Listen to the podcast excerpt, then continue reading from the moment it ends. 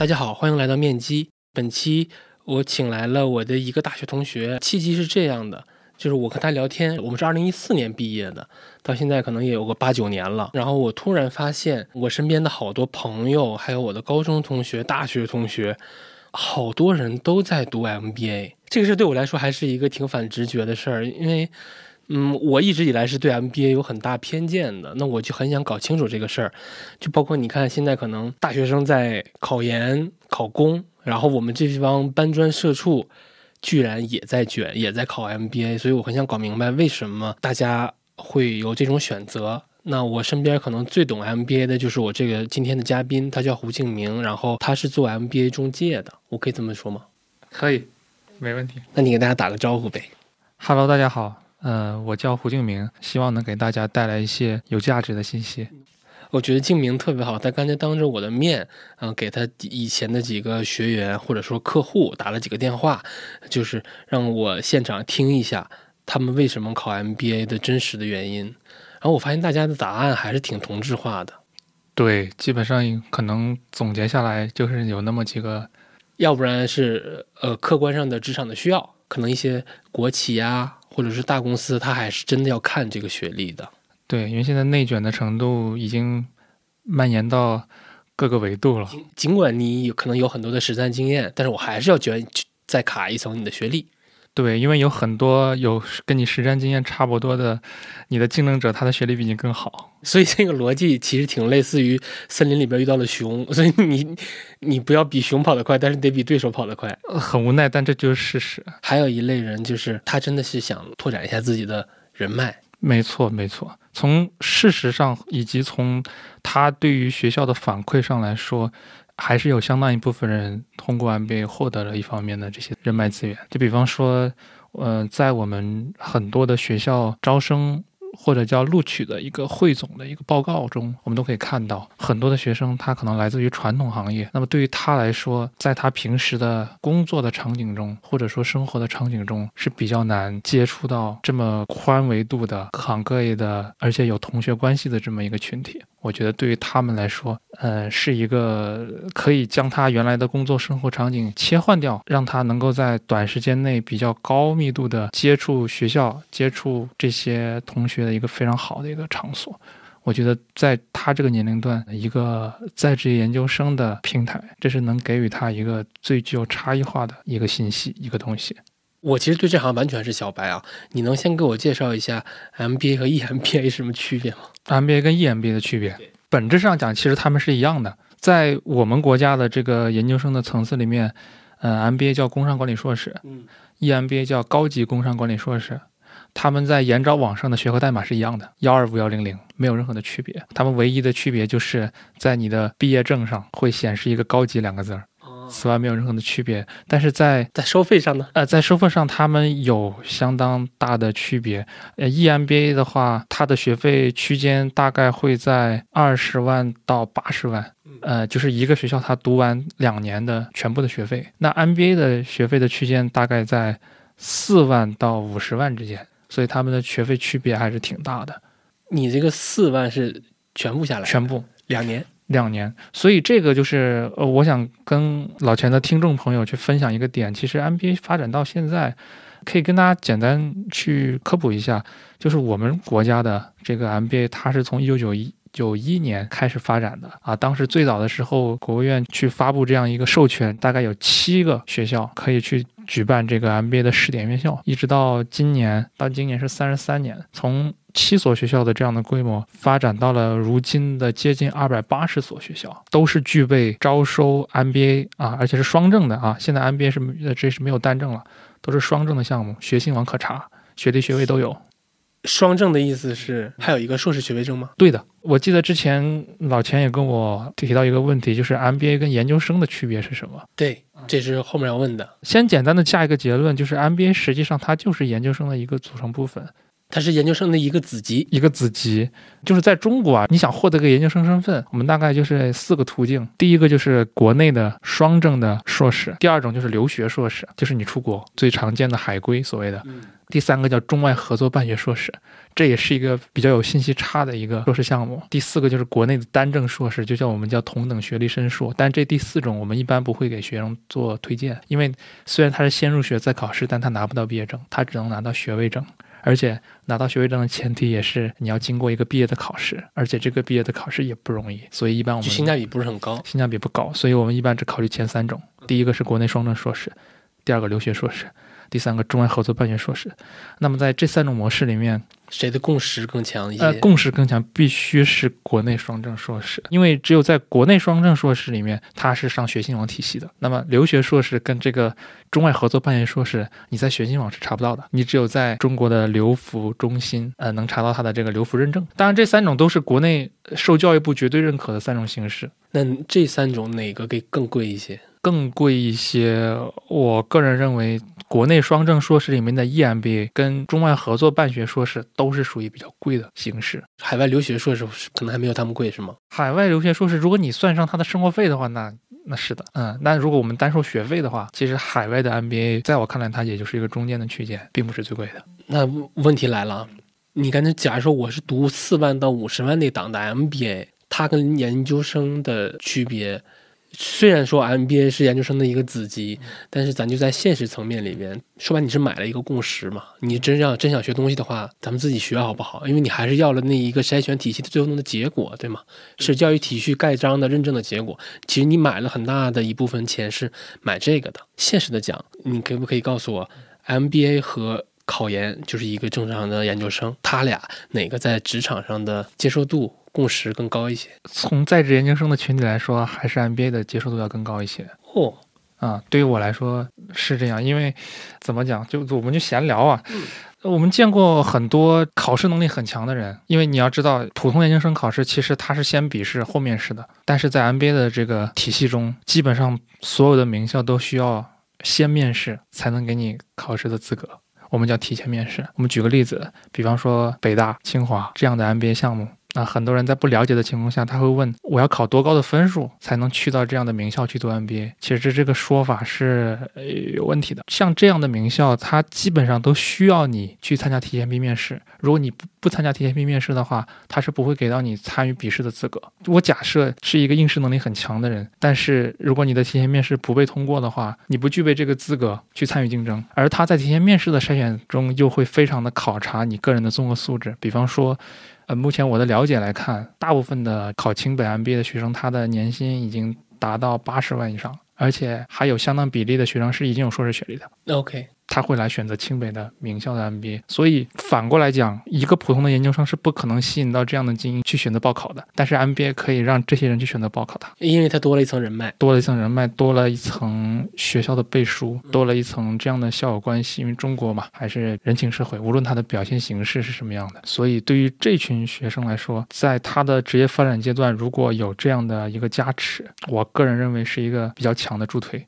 你能跟我说一说，就是都是什么样的人在读 MBA 吗？呃，举几个例子，因为我这边确实因为做这个行业见过了比较多的样本啊，不夸张的讲，我觉得一千个应该有了。这里面包括的择校的、提前面试、复试、调剂，后来又从中又咨询了。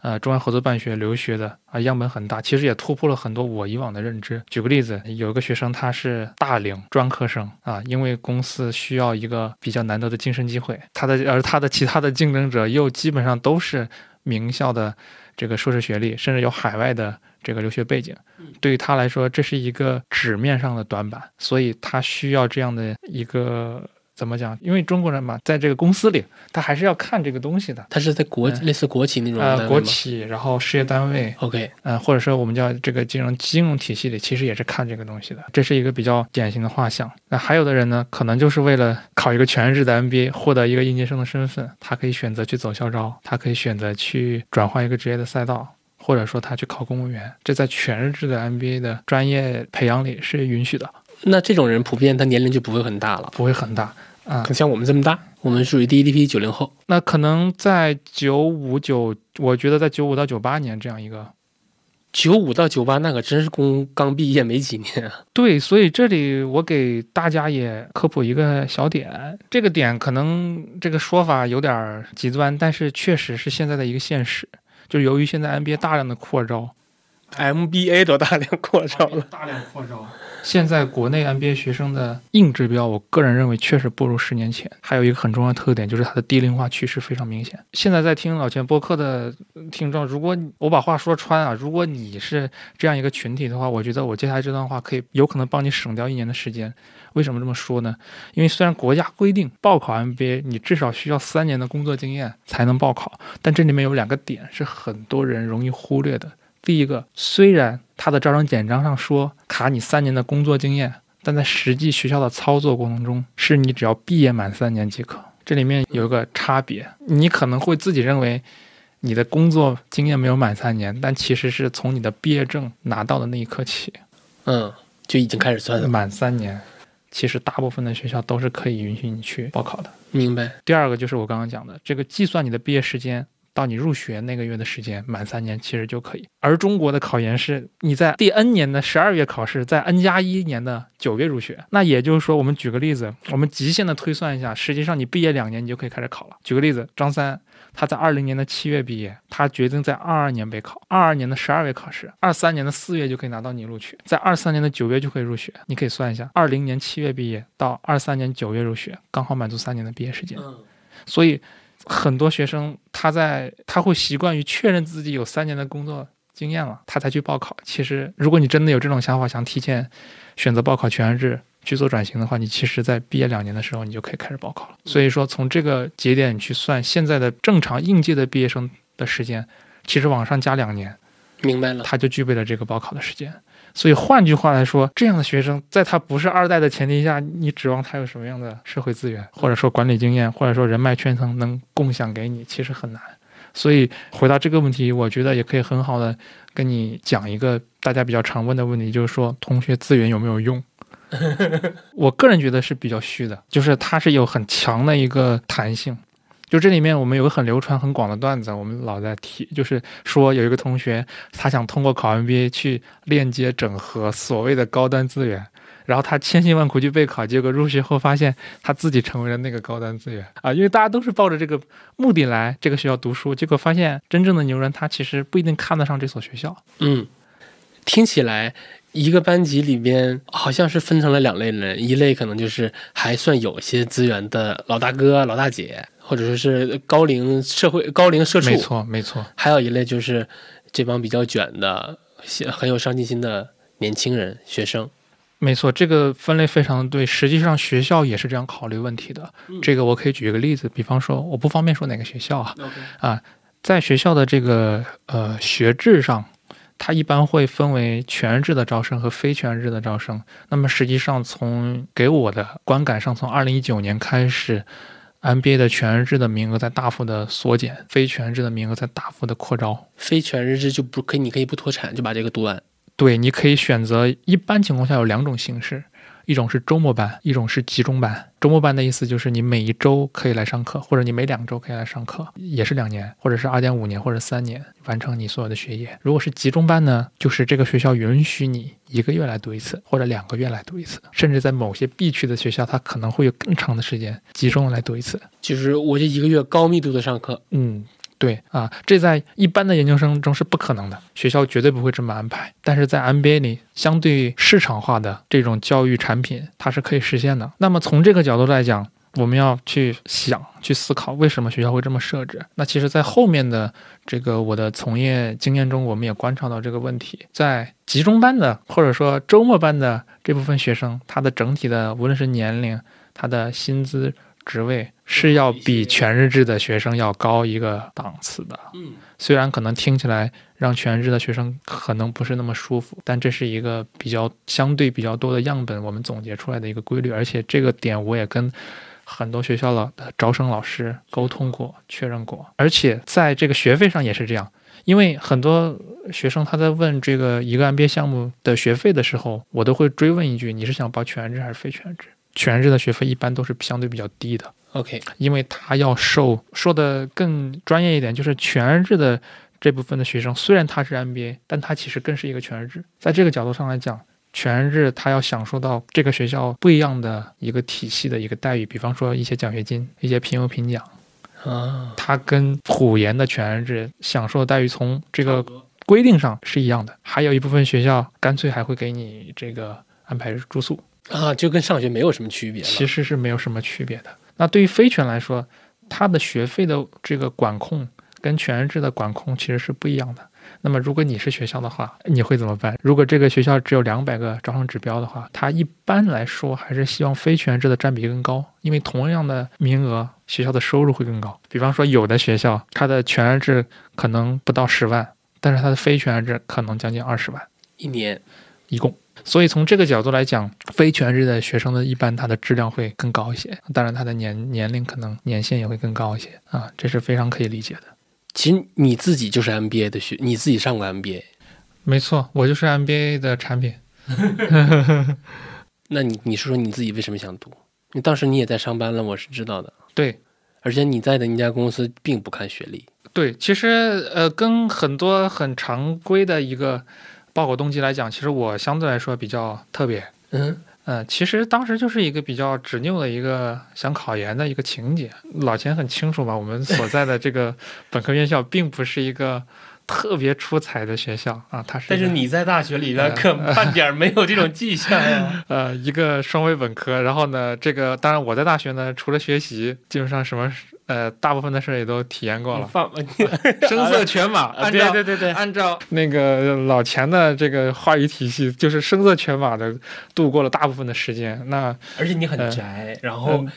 对，嗯，你现在干的事儿跟你在大学的展现出来那一面是完全不一样的。对，其实这个对于我来说，其实也是一个很奇妙的一个一个体验。因为在我大学的时候，我是非常拒绝或者说非常抗拒去做一些事情的。对我，嗯胡俊明在大学的时候就是玩电脑、看动画，然后吃呃吃外卖、吃泡面。那时候我们那时候还没有外卖呢，吃泡面啊。但是你看你现在，就是每天可能要接触大量的人，而且长袖善舞，对我来说这种反差还是挺震撼的。对就我没想到一个人能改变这么大。对，其实有些时候我也在回想，呃，大学时候的自己。其实说到本质上，呃，我当时其实是恐惧就业。我现在反思，反思我自己，我觉得当时为什么要考研？其实，呃，说句不好听的，其实很多考研的学生，他其实并没有想清楚他为什么要考研，他只是当时，呃，一个是恐惧就业，一个是害怕去直接面对这个社会的毒打啊，或者说可以通过考研去暂时的去逃避那个并不成功的自己。那你现在意没意识到，就是我们毕业那个年，二零一四年，其实那年经济也是不太好的，对，包括二零一五年经济也不是太好。是的，但是我们现在回看，其实其实当时的我们是很幸福的，如果跟现在的学生比。对，没没错，然后，而且我一直有一个感觉，因为我们是二零一四年毕业嘛，你像我们毕业之后，那个时候互联网还是处于大家正在争抢移动互联网传票的阶段。那整个这个行业呢，它其实并不能提供太多收入上的超额收益。那都现在大家觉得互联网是高薪，那都是比较靠后的事儿了。没错，那个时候它还是属于一个英雄不问出处的时候。那如果我们刚毕业，然后可能因为我们在保定读的书嘛，来北京可能就四十分钟，你是大概率会能进入到这个行业。你像我们出去读新闻的嘛，要不然干传媒，要不然干互联网。你像我们寝室那个张超，他去万科当了行政秘书。呃，对对对，哎呃，当当然了，那时候也很好，因为房地产在那个时候也是一个高薪的行业。然后辉哥去了中建，哎，其实我们当时是能吃到一些产业红利的。那如果我们读了一个研，二零一七年再毕业，然后再去找工作，第一个，呃，互联网的增速已经没有那么高了。对，而且互联网把它学历的准入门槛儿提得非常高。就二零一四年的我们还可能蹭进去，但二零一七年的我们以本科生的身份或者是以研究生的身份都不太容易蹭进去了。对，所以其实现在回看当时的选择，我个人认为确实不是一个最好的选择，嗯，因为 MBA 的特点，它是允许你在啊、呃工作的状态中去报考的。而且事实上，如果你的从业经历够漂亮的话，其实你反而可以去更大的优势去申请更好的项目。嗯，啊，从我的这些年的从业经验，包括接触的样本来看，确实是这样，这个我非常认可。嗯嗯，呃，因为现在我们也很深切的感受到这个，比方说我的母校。啊，他是在北京一个还是不错的二幺幺学校。那现在他的研究生或者说本呃本科生或者研究生，他的一个就业情况其实都不是非常乐观。比方说，现在我们很多 MBA 的同学已经收到了学校的通知，希望我们能够去借助我们的资源，借助我们的平台去帮他们解决就业的问题。这在我们当时毕业的时候应该很难想象的。嗯，就比方说，我母校的本科生会来联系我，让我帮他去找到一个实习，或者说找到一个可以转正的工作。嗯哼，嗯，你是哪年读完的我是一九年毕业的，？OK，呃，一九年毕业。我好奇你读 MBA 花了多少钱？呃，我当年的学费是花了十万八，一共两年五万四一年，嗯哼，而且当时我记得我还申请了一个学费的分期贷款。嗯，嗯，这个跟谁申啊？其实不是官方去提供，而是他会给你介绍一些，每个学校都有这样的呃学长学姐，他是在银行工作的，他会给你提供这样的一个机会啊、利率都还不算高，基本上百分之三、百分之四。哇，那这个可以的。分了多少期？我当时应该分了二十四期，嗯，然后社交的这个费用大概可能会有三四万吧，然后一共整体下来差不多在呃十五万左右，总体下来。宿舍的问题，因为当时你是在北京上班的嘛，就相当于呃租房的费用是没有算到里面的，没算在里面，但是确实当时学校给我们安排了宿舍，就是他明知道我们是在上班的这个状态，依然学校为我们争取到宿舍。这算福利喽。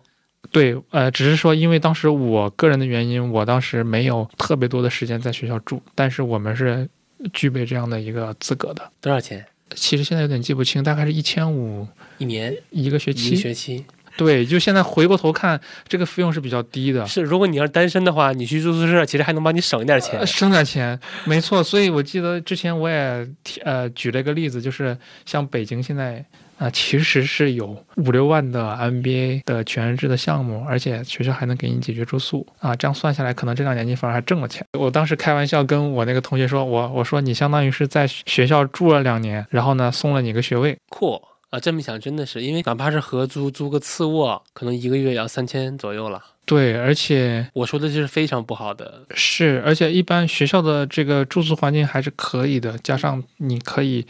呃，有学生卡啊，解决你的这个食食堂，食堂也比较性价比也很高嗯啊，你的环境也不错，而且还有两年的这么一个学习的机会。然后 MBA 一般他还会在你的学术导师，就是指导你论文的这个导师的基础上。还会给你安排一个实践导师来指导你的工作，所以这么算下来，其实还是比较有性价比的。啊，只是说那个时候还我觉得还是认知差的问题、信息差的问题，很多学生没有意料到还能 MBA 可以解决这样的一个一一种方式，所以这些年这个呃随着全日制的名额的缩减，其实在北京你在任何一个学校要考一个全日制的项目，他们难度都增加了很多。你当时读的是全日制吗？因为你还在上班啊，我记得。对，所以这个点，我觉得这只能成为一个历史，但是我确实也可以如实的跟大家去交流这个事儿，因为当时北京或者说全国的一些项目，它是允许你周末去读，在不停社保的状态下，最后毕业可以拿到全日制的毕业证加学位证，这是可以做到的。我追问一句啊，呃，市场对全日制和非全日制有差别对待看待吗？真实的市场环境，呃，真实的市场环境是有的。他会觉得非全日制水，他会觉得非全日制水，而且对非全日制，因为非全日制是一个大的概念嘛，它在研究生这个体系里面，我们知道分为学术型硕士和专业型硕士啊，同时呢也分为全日制和非全日制。我只能是在我的这个领域去猜测，在其他的专业中的非全日制可能相对的它的含金量没有那么高，但我个人认为在 MBA 这个专业里面，它的非全日制其实更好一些，一点都没有存在说多水。当然，我的我的评价标准是在 MBA 这个坐标系里面去去讨论这件事儿。至于说原因，其实刚刚我们在授课学费各种层面，我也做了一个解释。那我们说说 MBA，就是你刚才说你自己的费用情况嘛，我们说说大家在大家一个整体的情况，对我个人拆解这件事儿，它大概分成三个部分，一个是你的前置的培训费，就是你为了考上 MBA 你花的钱；第二部分就是学校的学费；第三个是你考上以后你的社交、你的其他活动上的一个支出，嗯，它的总和应该是你读 MBA 的一个全部费用。对。啊，那我们可以逐一解释一下。那我觉得在培训费这个角度，其实差别还是挺大的。我个人认为啊，它分有四种流派，然后第一种叫自学流啊，自学流在这个培这个这个培训费这个它的开销是很低的，大概这个可能一百块钱到两百块钱以内都搞定了。它的解决方式很简单，就是买书了。买个二手书或者淘宝网盘嗯哼，凑一凑啊就能解决。第二种呢，我们叫这个网课流。也是现在的一个主流，因为这几年疫情的状态下，啊、大部分的学生他都是通过这种方式啊、拿到了 MBA 的这个录取啊，大概的费用在两千元到五千元之间。它是属于职业教育的范畴，并不受双减的影响。对，但是就是我接下来要讲的这种流派，就是我们叫线下流嘛。这种线下流在疫情的情况下，基本上就被消灭掉了，没有办法在线下开课。呃，大概这种线下流大概五千元到两万元可以解决。那第四种呢，我们就是叫定制流，就看需求、啊，一些高端的项目，基本上这个可能要到三万到十万去解决你的这个考前的这些所有的花费啊。这里我不不给大家过多介绍，只是给大家罗列一个事实。那每个人的差异也是很大的，是吧？就举个例子，如果你是那种就是为了刷证的学霸，那其实这个你的培训费基本上可以做到零。举个很直接的例子，我们学校一个二年的学生，他是清华的本科，他选择报考我们学校的 MBA，在复习了两周的情况下，最后他的分数是二百六十四分，满分三百。酷，所以对于他来说，这个培训费基本上他是不需要花的。这里面可能有一些这个这个名名校情节的人，或者说一些土豪老板，在这块他愿意多花点钱，因为他时间确实有限。我不相信，我不相信你这个 你这个说法。我觉得那个定制流一定是打点关系的钱。啊，打点关系是吧？对，因为刚刚我也大也有简单讲到这个提前面试嘛。提前面试的话，其实它就是这样一个一个相对来说会更主观的一个东西。它的大概规则，我简化来说，就是如果你拿到了这个学校的提前面试的资格，你可以不用跟正常批去比它的分数的高低，学校会给到你一个特定的条件。就是只要你过了国家线，学校就可以录取你，你不需要跟正常批，就是他没参加或者是参加了不通过的人，去跟他们比这个这个这个分数的高低。而且提前批的这个比例，在很多学校的要求里面，它基本上会占到百分之六十或百分之七十，甚至更高。所以留给正常批的学生的空间其实是很小的。那问题来了，我怎么拿到这个提前面试的资格？呃需要培训咯，也是需要一个应试跟你个人发挥的一个结合。它其实有点像我们去申请国外的学校，它需要一个申请的材料，你需要提前让让老师知道你是干嘛的，你的个人情况，包括你的薪资、你的职级、你的行业，你有个人有没有亮点，你有没有专利，你有没有课题，你有没有著作。啊，你有没有社会的职务？在材料筛选过了之后，他会给到你一个提前面试的机会。那提前面试呢，可能又大概分为你可以做自我介绍，老师可以基于你的工作对你展开自由的提问，在这个过程中可能会考察你的管理学，考察你的这个有没有领导的。如果你年纪大，他可能会考察你有没有领管理的经验；如果你年纪小，他可能会考察你有没有管理的潜力。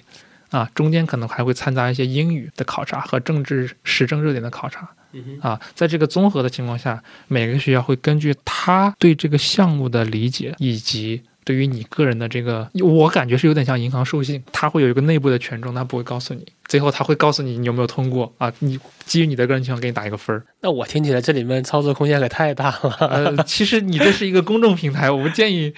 去用这样的词去去去描述。对我觉得更多的是你的弹性会大，或者说对于你个人来说。你每一次的表现都可能会导致不同的结果，或者说你同样的表现在不同的批次去参加面试，你的结果可能也是不同的。为什么？就很好理解啊，比方说这个项目，它今年它的面试 offer，它大概，我举个例子，它大概会发到它实际录取的两倍。就比方说这个项目它招一百个人，他可能今年会发两百个面试的这个通过，那最后可能会有一百五十个人去考试，可能最后会有七十个人考上了他的一志愿。那剩下的二十多个人再放给正常批啊，我举个例子啊，呃，这种情况下，那么学校它会有这个面试的批次。如果你是学校的话，你肯定是希望在你不确定今年的你的这个学校的报考的这个情况下，你肯定第一批次稍微能录多一点。对于学校来说是有一个基本的基础的量在这儿啊。如果你越靠后，那学校基本上它都已经招的差不多了。对于剩下的这些学生，你要去竞争剩下的这些名额，它的难度就会比较大啊。可能他前几批次已经发放了接近百分之九十的提面的 offer 了，剩下百分之十，虽然你很优秀，但是你在最后一两个批次去竞争，你的难度一定是大的。那比如说你这种提前批的这个资格，是我去申请的，对吧？需要你去申请，有点像找工作。但是这里面是不是有很大的信息差？其其实很多渠道，很多弯弯绕是。呃，那些比如像你这样的中介，像那些培训班，他们更清楚。对，所以我一般会给学生讲，我们是叫信息服务商嘛，或者叫这个研究生的解决方案的一个提供者。嗯，啊，因为确实是这样，就像，呃，可能老钱的听众对这个呃金融方面的知识会更了解啊，就像买房一样啊，你有很多的信息其实是你不是很清楚的。但是他会像我们会承担这样的一个角色，会给你去分析这个项目的很多的维度。因为考试它其实是一个国内的考试，其实是一个很标准化的考试，就是全国都一样。你报考哪个学校，你的考试都是一样，因为它是国家考试，而且他没有专业课，也不考政治，他只考这个管综跟你的这个。英语二，在这种情况下，你的择校其实显得尤为的重要。在我在连续三年的这个从业经验中，都发现了因确确实实因为择校的问题，其实他如果报 A 学校，他就可以上，但是他报了 B 学校，最后他就上不了。嗯，这种情况是每年都会发生的。那我好奇啊，你刚才不是说有一个 有一档可能是五两千到五八千的那个上网课的那个流派？这个流派是不会把这些信息啥告诉你的，对吗？他只会帮你辅导一些你考试的这些必要的基础知识。你说的有一定，就是你说的大大部分是对的。这个网课的话，它一般只会在你在 APP 上去学习，他给你的服务就是录播课，你的课程，你的给你一套他的教材，然后再给你一个配一个所谓的班主任，然后在这全年的过程中，去把你们这些学生按照地域或者按照你报考的学校放在一起，给你们去督学。督促你去学习啊！但是这个流派在今年因为线下的这个这个这个复苏，其实他们已经开始内卷到这个信息提供的这个领域了，打破信息杀了，开始。对他们会邀请学校的老师来做招生的宣讲，他们会自己去总结很多这样的这个信息，根据不同的信息，根据学费也好，根据上课的形式也好，根据他的有无提前面试，嗯啊，有因为有的学校是没有提前面试的，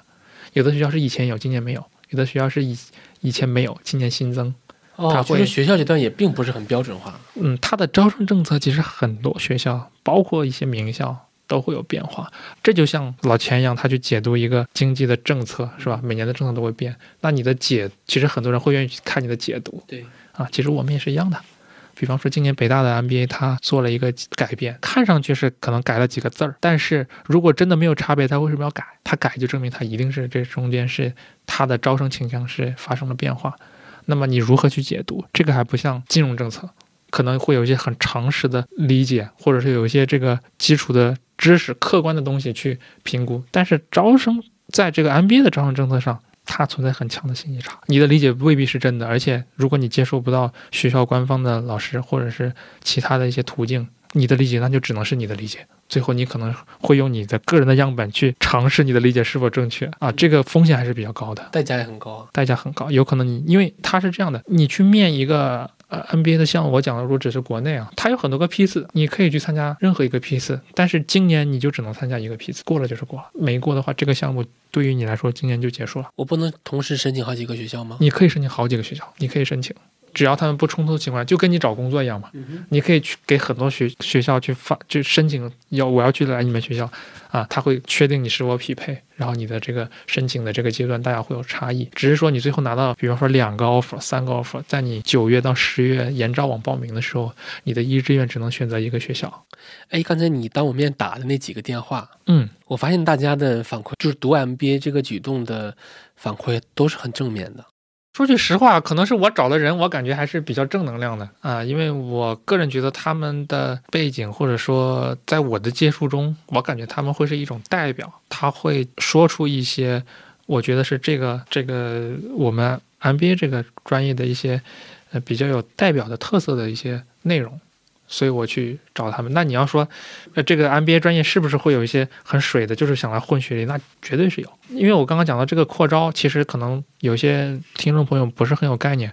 我举个很简单的例子，有一些在国内你通过普通考研录取率在百分之十以内的，或者百分之五以内的这些项目，他在 MBA 的这个专业中，他的名额可能在五百人以上。也就是说，他一年他可以允许他招五百。或者到六百，或者到七百，甚至到八百人一年非全职，这是他能招收的量级。而在他这个专业的普研的数据里面，可能一年能招二十个到三十个，这就是他们的差距。学校为什么这么做呢？我们刚刚提到，就是呃，老钱问我这个费用的问题，是吧？我们刚刚讲到的培训费，那就正好衔接到我们讲到的这个学校的学费的问题。嗯啊，就是刚刚我讲的这个例子。所以。MBA 或者 EMBA 是这些院校的很很重要的盈利手盈利项目了，可以这么理解。对，就拿刚刚那个学校举例子，他的学费大概在四十万，他一年能招八百个人，他一年就是三点二个亿的收入啊，这还不算他的 EMBA 项目。你你想，一入一个人，他一年的学费是四十万，一共一共的学费是四十四十万，基本上一个人能顶一个班了。就是如果是本科生的话，对，而且这还不算那些考不上的。或者就是他就想报这个学校，但是他考不上，或者他呃最后发现他解决不了，然后呢学校还可以继续引导他们报 EDP 项目，也就是我们所谓的非学历项目，就是我们以前所谓的总裁班或者叫高端培训项目，加起来这个收入是很惊人的。但其实你我们再一算这个它的成本 啊，上课老师的课酬，学员老师的工资啊。负责一些前端的招生啊、运营、教务是吧？学生活动管理一下论文，然后再做一个就业发展指导。呃，当然这里面有一个内部的一个小点，就是一般这种 MBA 项目，它是学院招生的，这个学院会跟学校有一个分成比例、分账比例。嗯啊啊，其实算下来，哎呀，它这个你提到的这个毛利率，其实比我们经营一个小企业那简直这这这这不是一个事儿了。呃，所以其实听起来那个 MBA 的招生的那个学院，它有点像，比如说某一个事业、某一个大公司下面的事业群，它其实完全公司化运作了。这个确实我不敢这么肯定的说，因为每个学校它还是会有一定的这个风格的。你比方说，像在南方，尤其是偏长三角、珠三角的这个区域的学校，我感觉确实差不多。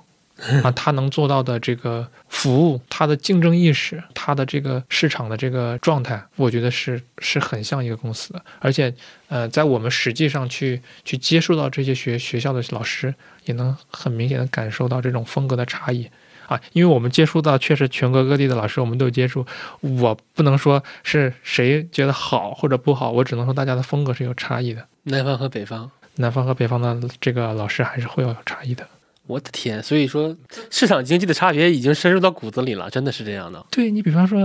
你去到这个北方，长江以北啊，那学校的老师他的这种风格又不一样。这里面其实往深了说，可能还涉及到这个学校的行政架构的问题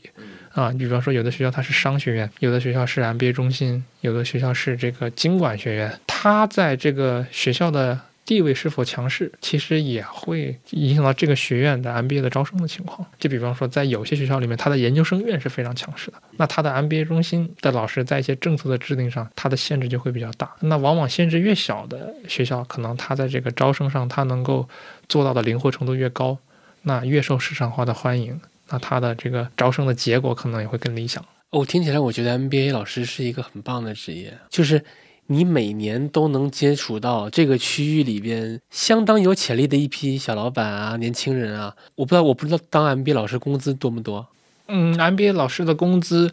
呃，相就是偏南方或者偏市场化的这些学校，他给到的工资越接近于市场市场水平。我可不可以这么说？他理论上他应该比大学老师、普通的大学老师要多很多。呃，是要多一些的，呃，多多一些。OK。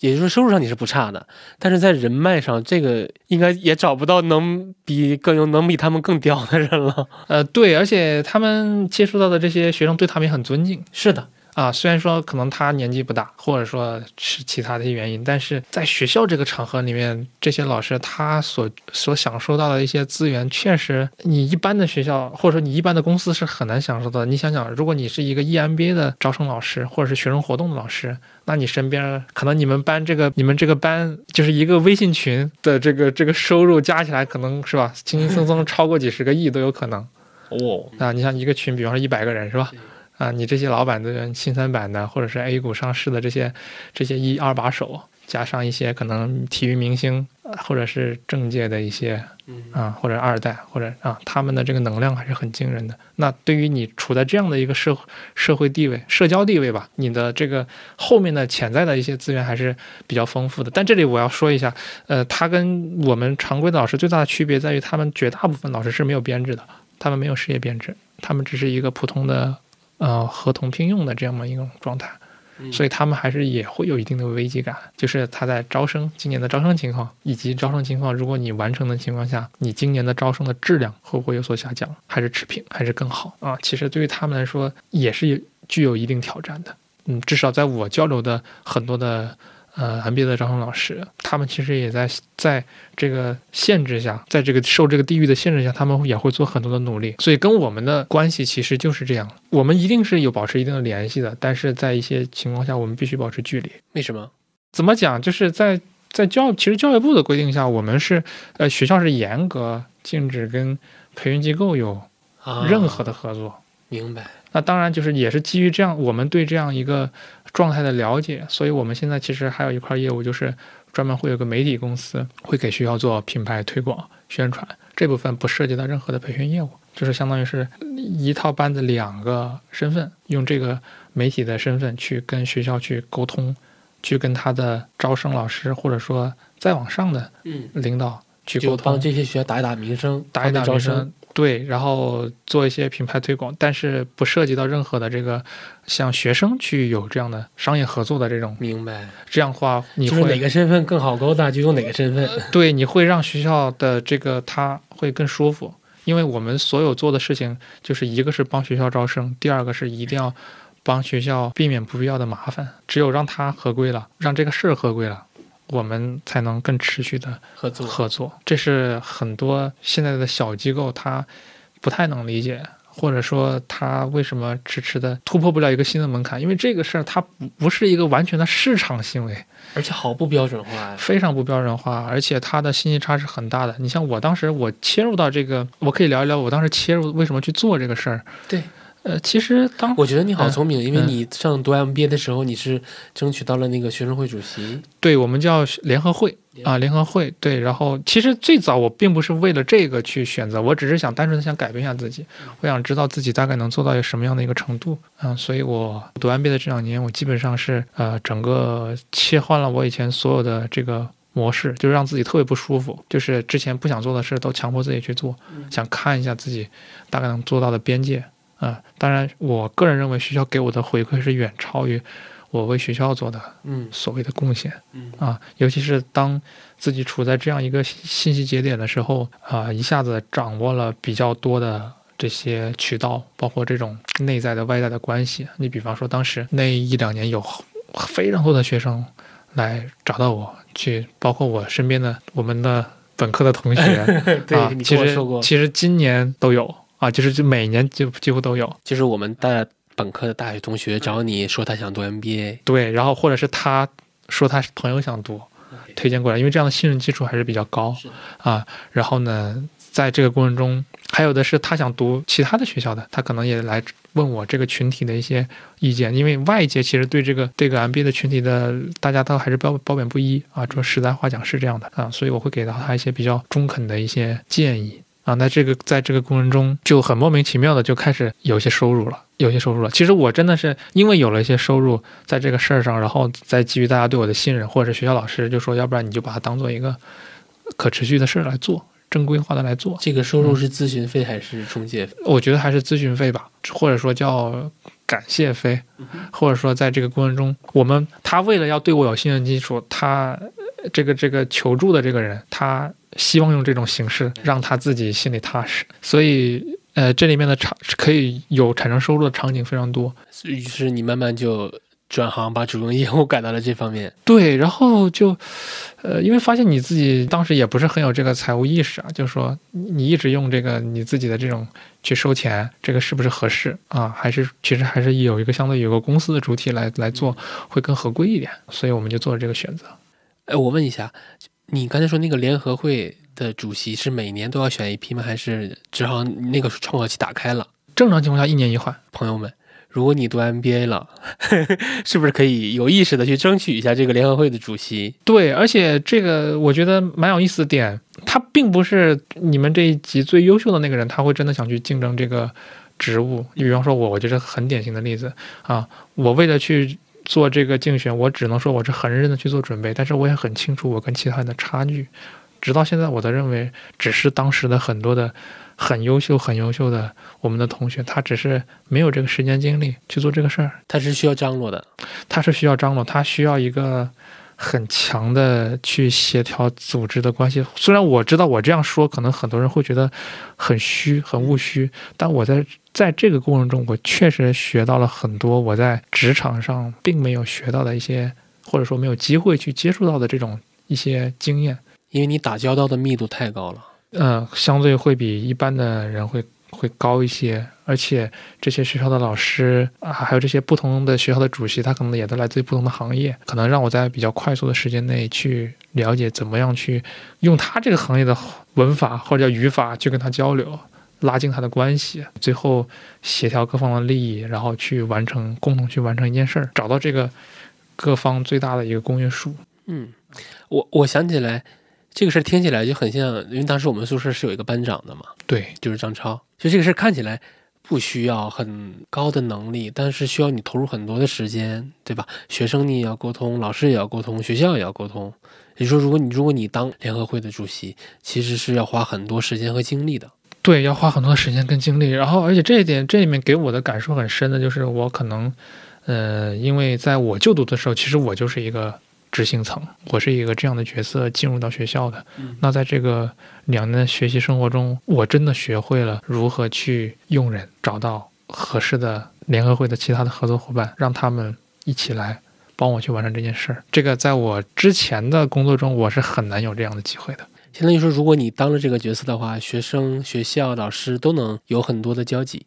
有很多的交集，而且他需要你有这样的交集。OK，嗯，无论是老校内的老师、校内的同学，还是外校的这些学生，所以因为有这样的一个机会，我加入了非常多的这种所谓的这种 MBA 的组织啊。但我必须说，其实大部分的组织它还是参差不齐的。嗯啊，确实有很多呃非常不务实。非常的没有意义的这个社交活动，我也参加了很多，嗯啊，但在这个过程中，确实我逐渐的去体会到了去做一个活动，或者说去识别，相对快速去识别这个所谓的 MBA 所谓的精英，在我面前，我基本上很快时间我能判断出他是不是对谁不是，或者说是不是一个值得合作的，OK，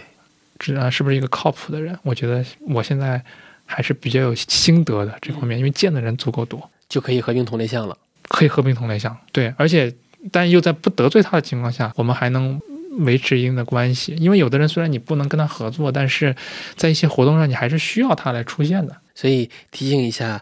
有兴趣读 MBA 的听众，对，如果你真的读了，那这个联合会主席可能会是一个很棒的附加值。对，但是我觉得也不要勉强。就如果你确实对这个没有很强的需求啊，你也不像我一样，因为我确实之前接触这些东西比较少。我自我定位，我其实也是一个比较内向的人啊。我需要，我想通过这个去啊改变一下自己。嗯，所以我去做了这样的选择，因为它意味着你其实要付出很多的时间精力。是的，嗯，而且我当时我上课的时间就其实就不是很多。这也是我很感兴趣的一个问题啊。你读 MBA 学到的知识和人脉，你主观的拍脑门的告诉我，你觉得哪个占比更哪个更重要一些，或者说是占比大概是多少？但是这个你肯定是因人而异的了。对，因人而异，我不能代表这个整体，我只能说代表我个人。我觉得还是人脉上相对多一些。嗯，但是你看，你刚才当我面给那个大哥打电话，他的那个答案其实挺出乎我意料的。那个大哥的大概意大意是说。实战经验，一线的实战经验我们也很有很多，但是理论高度、形而上的总结肯定是远远不如 MBA 那些老师。那他觉得这些老师帮他补充了很多管理呀、企业战略啊。这些很很虚很空的词，但那个大哥就说，确实帮他补齐了这些短板，他觉得很值，这点还是挺出乎我意料的。其实你刚刚讲到的这些词儿啊，就比方说企业战略啊、领导力啊、什么人力资源管理啊，是这样的，在中国的这个 MBA 的这个课程培养体系中，这些是全中国所有的 MBA 的学校他必须要教的课，就是所谓叫我们叫必修课嘛。啊，你无论去任何一个学校，这些课是必须要上的，他没办法，他必须得教，老师必须得教。那可能基于这个学校的风格，在选修课上大家会有一定的区别，这是我想稍微解释的一个点。他讲到的这个理论层面上给他去做的这些梳理，我觉得还是挺重要的。但是这个得分学校，就是我真的觉得 MBA 真的是不同的学校差别还是挺大的，因为我们接触到的一些老师，包括学生的反馈是这样的。你比方说，我个人觉得 MBA 它就是需要案例教学的。那如果说这个学校它搭配的这些老师是上学硕的这些老师，是吧那就？完蛋了。啊，传统的理论派的老师，那那那我觉得就是呃，像我们之前聊什么真东真东西真本领，那我觉得他就很难教给你，因为他自己都没做过商业，他没有创业经验，他也没有这个大公司高管的经验，他怎么能够来教这些 MBA 的学生，教这些老板怎么去学习？我个人是这样一个态度，所以很多学校现在也意识到这样一个问题，他们会招募或者说邀请很多的在这个业界已经取得过成就的这些相关行业的老师回到学校校园里来去上课。嗯啊，这样的话，对于学生的反馈整体来说，其实就会比较好。就是像刚刚这位我的这个一个好大哥嗯啊，他的反馈，我觉得就是能代表这么一部分同学，因为他可能对于社交的需求没有那么强，嗯。或者跟他的业务有关，跟他的工种有关。那你刚才提到的，就是读 MBA 低龄化的趋势很明显。那对这些可能九，用你的话说，九五到九八年的这批人，嗯，他们读 MBA 之后会有很明显的帮助吗？提升吗？改变吗？我觉得他们的改变可能更多的是真的是这个这个世俗定义的这种结果导向的问题。比方说，他就是想去通过这个身份去考公。如果他考上了，那他觉得哇，我太值了，我通过这个改命了。如果他没考上，或者说他这个职场转化赛道也没成功，那对于他来说，他就至少你这两年你是没有工作经验的，嗯对吧？你的工作停了，那可能大部分学生可能他的社保也停了啊，那他的选择可能就未必如他所意。嗯，而且对于学校来说，我可以跟你讲，其实很多学校就是除非我说的，除非是这最顶级的名校啊之外，其实大部分的学校现在对全日制的这个学生，其实是也是希望能够尽量的降低他们的一个名额。说实话，我个人认为。全日制的这个 MBA 项目太多，其实跟 MBA 它本身的培养目标是不一致的。明白。而且他可能把他的预期定得很高。定得很高，然后这个呃，所以现在很多学校他是把以前的英文 MBA 项目跟全日制项目结合了。就是如果你要来读这个全日制的话，你可能你要能接受英文答辩，你要能接受你的课，你的学生群体里面有留学生啊，就把这两个群体加到一块儿了，增加了它的难度。这样去告诉这些学生，其实其实 MBA 还是呃非全会更适合一点。其实你的收获确实也更大。我我接下来问题啊，因为你属于这行的从业者了，你有没有大概估算过，或者是看到一些行业报告啊？就是 MBA 每年的市场规模大概是多大？呃，这里面呃之前做过一些数据，它可能不是最新的，但可以跟大家分享一个呃相对宏观的一个一个情况。呃，我记得根据有呃北大光华有一个张教授，他提供给我们的数据就是，就截止到二零年，二零二零年，就我们国内啊，一共授予的 MBA 学位数量大概在五十五万，一年一共一个就是从他开始，就是有 MBA 的有 MBA 到现在一共就是有五十五万个。啊我的天啊！那我是感觉我身边渗透率还挺高的。好吧，啊，但觉得嗯其实这个数量还比较小。当然了，你一年大学生一千多万，呃，是是，研究生也不估计也是过百万的，至少。对，然后 EMBA 学位大概在六万。嗯啊，大概这么一个数据。那因为这个是从九一年开始，这个 MBA 专业学位研究生教育开始算计算的嗯啊，从最早的可能七所或者九所，我记不清了，到这个二零二三年，到二零年其实是二百四十多所，到现在你看三年过去了，国家又批了将近三十几所学校具备招收 MBA 的资格，现在已经接近二百八十所了。哎，你刚才提到就是扩招，有有有没有一个明确的分水岭是哪一年？还是说它只是一个缓慢的扩招的过程？它是这样的，呃，它大概会分一个我们叫批次，比方说，呃，我像我我我所在的学校可能是第八批获批的，它一批可能当时获批的时间是一零年，然后可能获批了几十所学校，然后可能隔一到两年，根据这个全国工商管理教育指导委员会的这个呃他的一个要求，他会去呃可能在一年或者两年又又去批准十几所，然后可能动态的去增设或者去。暂停某些项目。我是说学生的扩招，哦，学生的扩招，学生的扩招完全取决于学校。呃，我我我我说句那个那个，我这不不说哪个学校啊，一个九八五的学校，它我只能说是一个内部的一个一个沟通，他们有计划把他们的非全扩招到一千个，每年一年招一千个。啊，好，那这个供给端是你自己定的，呃，因为就是因为这是非全嘛，非全的这个名额的这个，它可以，我举个例子，它可以把这个其他研究生院非全的名额往这边调嘛。但是当然前提是他确实就像我刚刚讲，他这个学院在学校的这个属于强势地位，那他可以去向研究生院去要指标，或者说他向学校说我们非全是可以扩招的，因为他跟全日制不一样，全日制的扩招其实是很麻烦的，但是非全不一样，而且就像我说的，这从创收这个角度讲，对呀、那往死里捞啊，啊，那他他只要他的这个交付端是吧，他能跟得上。跟得上，他多招一个人，他的边际成本很低的啊。所以说，就咱们就是咱咱，我觉得咱俩说的这个有点无情了，就是说，他就是我们完全用生意的角度来评估评价这件事儿，嗯。但是确实是这样，所以说存量的学生规模，我觉得预估到二三年，今年我觉得应该差不多能有个至少有个七十万人了。就从今年来看的话，截止到今年，七十万人，然后每年新增的学生规模，我觉得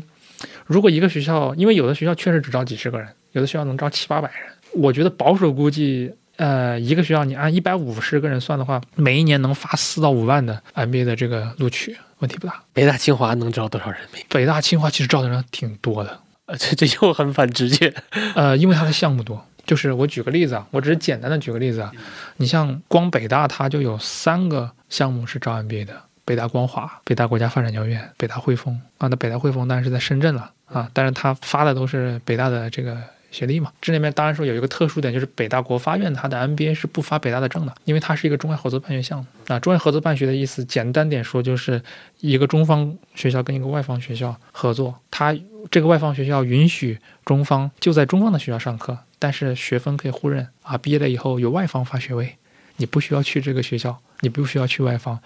然后而且这个学位也是可以做留服认证的，你不需要有出入境时间的要求。当然，北大国发它跟英国一个非常好的学校就是 UCL 合作啊，UCL 授予它授予北大的这个国发院这个项目这个一个学位。然后那清华可能就是清华的经管跟清华的五道口这两个项目，它也是招这个 MBA 的。那清华五道口呢，五道口每年招多少人？乍一问我也记不清了，应该也有个几百人。贵吗？啊、应该今年涨价涨到六十六十几了吧？啊、因为是这样的，清华的五道口这个项目，它是我个人认为它应该是国内比较顶级的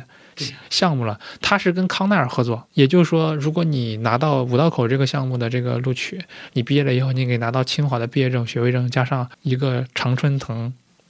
的 学位证，康奈尔的学位。对，所以这总包六十，啊六十多，对，嗯，上两年课。上两年课，所以这个项目每年竞争非常非常的激烈。你如果看这些录取的学生，他的分数有多高，当然这我觉得这部分学生的综合素质都很高，他考一个高分其实都不难。但是再去看他们的履历，你就会发现这些学校都不喜欢那种小镇做题家啊，很残酷，但是就是事实。嗯，很精英主义。对，没办法，因为学校他希望的是更多的是你本身就比较好，能让我们学校更好，嗯，而不是反过来。对，然后这里面我们聊到的，而且也不是这个这个 EMBA 的规模啊，然后再把 EMBA 算上的话，可能这个这个规模又会增加一些。那学费的规模，我觉得保守按十五万算。那你说这个如果是按四万人录取的话，那这那你也六学费规模大概在六七十亿吧？就 秒杀很多上市公司了。对，然后这个 MBA 的平均报录比其实已经算比较高了，嗯，大概我保守按五比一算，就是一百个人去报，你最后有二十个人能录取啊。这样的话，你看咱们算嘛，你每年大概录取四到五万人，那如果是按这个报录比算，可能每年差不多有二十多万人来备考。嗯，二十多万人备考呢，那报班的比例大概我保守估计在百分之三十，那一年你也有六七万人要去报班，这就是我们的一个 市场你们的市场，我们的市场。但是这里面你要注意几个点，就是如果你按照这个网客流的这个算法，是吧？你就最高按五千算，那你可能也也也也没多钱有几个亿嗯。对整个规模。但这里面我们还没有算到的是，呃，我们刚刚讲 MBA 是呃研究生的一个子级，那其实这个它更严格意义上来说，它是专业硕士底下的管理类联考底下的子级。所以它是一个很小的子级。很小的子级。那管理类联考呢？我们叫在考试中我们叫管综一九九嘛，在管综管理类联考的这个子级底下，这几个项目它考的是考的卷子是一样的，这里面还包括了 MPA 公共管理硕士、MEM 工程管理硕士、MPCC 会计硕士、MTA 旅游管理硕士、MLIS 图书情报，还有这个 MAUD 审计硕士。那好像听起来 MPA 的知名度是最大的。呃，对，然后 MPA 的话就是公共管理硕士，它每年的这个招生量也不低。然后 MPCC 会计硕士也其实也挺有名的，只是说后面这几个项目它是允许你应届生报考，嗯，所以他的这个分数会高很多。同样一张卷子，他的分数可能比 MBA 要高到高了个五六十分。啊，他们那个领域就完全就是你你的分数必须要过关了，他们基本上不会设置很多的提前批的这个这个要求，所以说这么一个赛道吧，反正我觉得把他们再算上啊，可能我们培训的规模，我觉得能到个七八个亿啊就已经很高了啊，再加上他们延伸的，就比方说中外合作办学的 MBA。再加上这个留学的 MBA 是吧？因为如果我们今天谈论 MBA 这件事儿的话，嗯，其实把他们涵盖进来也没问题。那大概在十多个亿，我觉得我个人的一个粗浅的判断，那就属于一个小众但是高客单价，呃，利润相对还可以的这么一个呃一个赛道。啊，我觉得大概就是这样。假设说我们有听众听了今天的这期节目，他想去考 MBA 了，你能不能给我介绍一个大概的备考流程？备考流程是吧？啊，备考流程其实就是其实跟我刚刚讲的。呃，有一些内容，就比方说，你第一点，你肯定是，其实我认为还挺重要的，是你是不是真的有必要要考一个 MBA？因为这个事儿，如果你没想好的话，在这个备考的过程中，你还是比较容易放弃的。跟应届生不一样，因为应届生他考研，他是有一个非常明确的一个节点，就是他必须要在赶在毕业之前，他拿到这样一个身份，嗯，或者获得这样一种状态。但是在职考研不一样，但是大家的时间成本也完全不一样。呃，尤其是他的这个国家考试是在十二月底，那很多的我们的这些学生啊，今我这边就有很多这样的案例，之前特别的认真，是吧？从二月份开始复习，结果复习到十一月份，咔，十二月份公司给他安排一个出差，是吧？然后他前面的这个复习就一下子就这个气儿接不上了，最后他说：“哎呀，老师，那怎么办？再来一年吧。”啊，然后一月份又开始吭哧吭哧的又开始，啊，就这么可能他的时间线拉的就会比较长。那我呃复习这个。课呃文化课程其实就两类，一个就是我的那个专业课，对。然后呢，当你决定你要考 MBA 的时候，然后呢，你的这个复习就是正式开始。那你要做的事情就是，首先你要择校嘛，就是你要选择一个学校。在前期，你可能大概会有的学生没没想明白的基础上，你可以选择选择两到三个学校都没关系，因为你不管选择哪个学校，你考试的内容是一样的。所以你的你的复习，其实在你确定要考 MBA 的时候就已经可以开始了。所以其实听起来更重要的。是择校，择校非常重要，但是很多的学生他并不以为然。在开始之后，呃，其实分这个这个试卷就其实跟普通的研究生来说，我觉得是简单很多的。大部分的学校的考试，研究生考试都需要两天完成，但是 MBA 只需要一天就可以完成。早上考管综，下午考英语，英语的话就英语二，这个考考这个专硕的学生都很熟悉。管综的话，它就是两百分，它分三个板块，第一个板块是数学。大概就初高中数学不考高数啊，二十五道选择题，然后呢，这个逻辑六十分，三十道逻辑题。如果你做过行测，你考公务员这个很简单。第三部分是写作，六十五分，两道写作，三个小时就考这些。你是觉得这些这些就二百分，二百分，然后英语一百，英语一百，加起来三百。然后，而且我会跟我的学生去提到一个概念，我说，如果你有个，只要你有个及格思维，你就有熟读。三百分嘛，我们按及格分算是一百八嘛，三六一百八嘛。从有 MBA 开始到今年，没有一年的国家线超过一百八，漂亮。而且是国家 A 线，如果你的分数不到国家 A 线，低于它在十分以内，你还可以选择去 B 区。我所指的必须就是云南呀、青海呀、西藏啊、新疆，它可以允许你比 A 区再低十分去报考。所以说，你只要过了国家线，我很坦率的讲，按照我的理解，我肯定能让这个学生有书读。如果你只是为了拿证的话，是没问题的。而且这些年也这个业务我们叫调剂嘛，就是你上不了你的一志愿，我们给你调剂到其他学校。而且这几年也会这个这个行业也出现了很多的这种我所理解的比较离谱的情况。就比方说，我这里不讲哪个学校，啊这个 A 学生他在。一志愿的 MBA 没考上，或者他复试被被刷掉的情况下，我们帮他调剂到了一个更好的 EMBA 的项目，就是比他一志愿的学校还要好。嗯，但这个学校招不上人，很简单，因为 EMBA 自从二零一七年纳入全国联考以后，他的大 很多的学生他就考不上了，因为他需要双证嘛。对，而且这里面还有一个小点，就是我正好想到，就是我们之前总讲长江商学院，它是总裁班，嗯或者是什么，其实现在长江商学院也是可以发学历学位的，它可以给你发双证，学信网可查，没有任何问题。而且它它的这个分也不高，因为它在经过这样的改革之后，它的招生其实也没那么容易，就是它的需求跟这些学生的能力上产生了错配，所以这个事情还是呃。我觉得现在其实 MBA 这个行业还是有很多的点是可以去完善的，可以去做得更好的。其实我我备考其实就备考你刚才说的那些东西。